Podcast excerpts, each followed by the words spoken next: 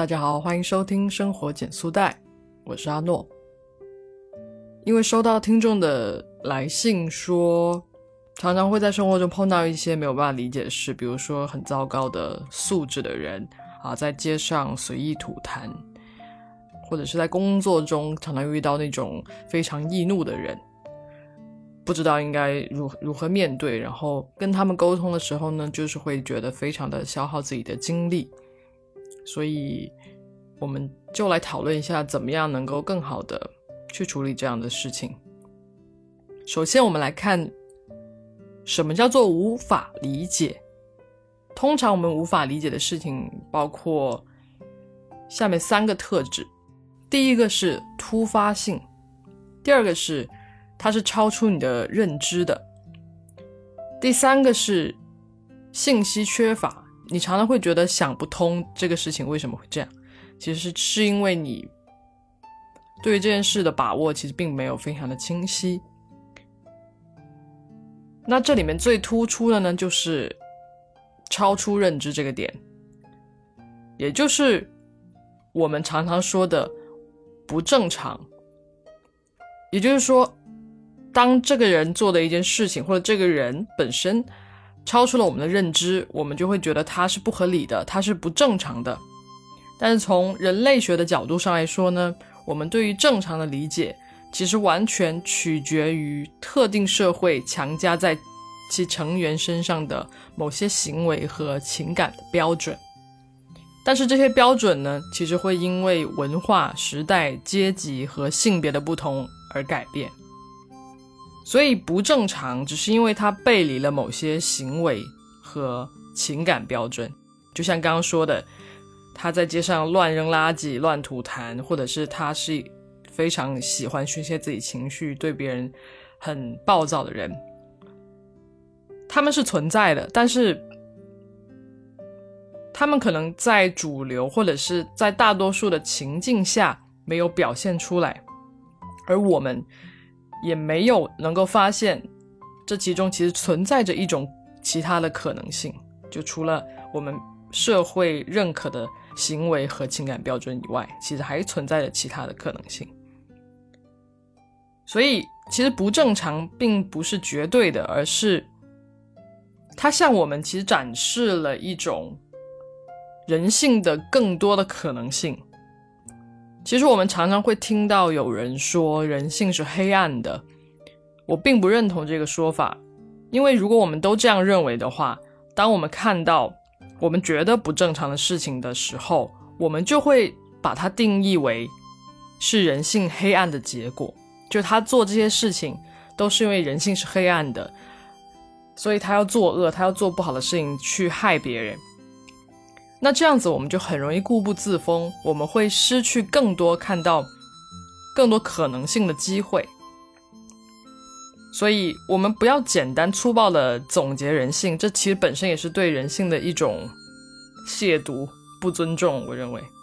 我们应该尊重它的多样性，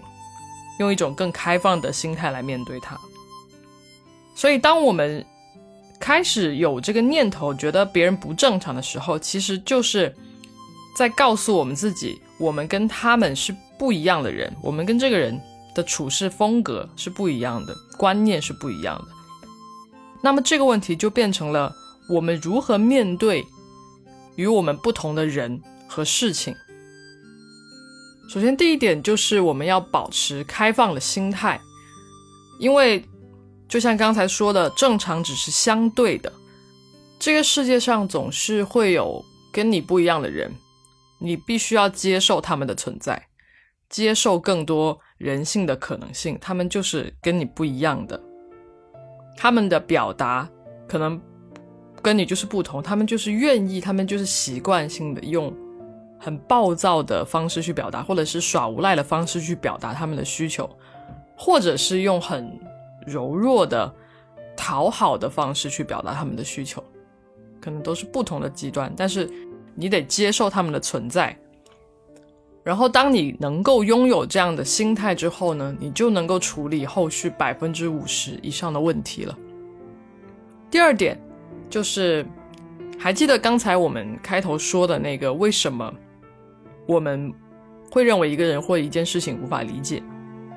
除了超出认知，还有就是突发性和信息缺乏。那么，针对突发性，我们要怎么样去做呢？其实，这个突发性是加速我们不适感的一个催化剂，因为我们觉得这个事情本身不合理，然后它又是突然发生的，这个突然发生的感觉会让我们更不舒服。如果我们已经有预感，对某个人有预判，我们可能不会因为他本身这个行为而感受到不舒服。因为这件事情是突发的，所以你会更更难受，所以我们必须要有意识的对抗它，也就是要把解决问题的冲动放一放。打个比方，比如你的同事或者客户突然来找你的茬儿，就是你完全不知道发生什么事，但是别人的情绪就很重，也可能是你其他的同事把锅甩给了你，然后你必须要去接受这样的 challenge。这个时候你会觉得非常委屈，你会觉得为什么我要处理这个事情，而且你甚至搞不清楚这个来龙去脉是什么，所以你这个时候就必须要克制住自己想要马上解决或想要马上解释这件事情的冲动，你得冷静下来再去解决问题，不管你当下觉得对方有多么不合理，因为这个时候你觉得的不合理。其实是因为我们缺乏对这个事件的信息，你不知道这其中到底发生了些什么事情，所以我们第一个要去做的是放一放，然后去寻找信息。我们不能被自己觉得他人不正常或者不合理的声音牵着鼻子走，我们必须要耐着性子去了解情况。然后这个部分我觉得是最难的，因为。我们得说服自己，首先要说服自己，哦，我不一定是对的，然后我必须要去寻找整个事情的更多的信息，去辅助我了解，去辅助我进行沟通。但是有时候这个找寻信息的路径呢，并不是非常明确的。就比如说我要去了解情况，我肯定会问，啊，可能甩锅给我的那个同事，他可能给我的说辞就是跟。来找我的人给我的说辞就是不一样的。那我在这个情况下要怎么样去把整件事情还原呢？这就是其实很考验你寻找信息的方式。但是不管这个有多难，我还是认为我们应该要得到足够多的信息才能够去下判断，才能够去做决定，或者是至少能够比没有信息的时候能够推动一点这个事情的解决。那说到这里，其实你就会发现了，我们在做的其实就是让自己去接受跟理解，让自己放下一种傲慢，觉得跟我不一样的就是不正常的，跟我不一样就是不合理的。的确，他们的发生可能是有悖于我们现代社会的行为准则、情感标准，但是它的确是存在的。可是，理解不等于退让哦。理解只是为了让我们能够更有效的沟通。可能大街上随地吐痰的人，他就是无知，他是没有受过什么教育的，他不知道这样是不好的。但是我们理解这件事情，不等于我们要承认他做这件事情是正确的，或者是说，嗯，我们要放弃去沟通这件事情。我们的理解是为了更有效的沟通，是为了让他意识到他的行为影响到了别人。他必须要因此而负起一些责任。在这里，我不鼓励那些比较敏感的朋友去因为理解而去共情，因为如果你为了要解决一件事情，然后你去理解了这里面的各个方的需求利益点，然后你去过分的共情的话，其实是很难去推动这个事情的。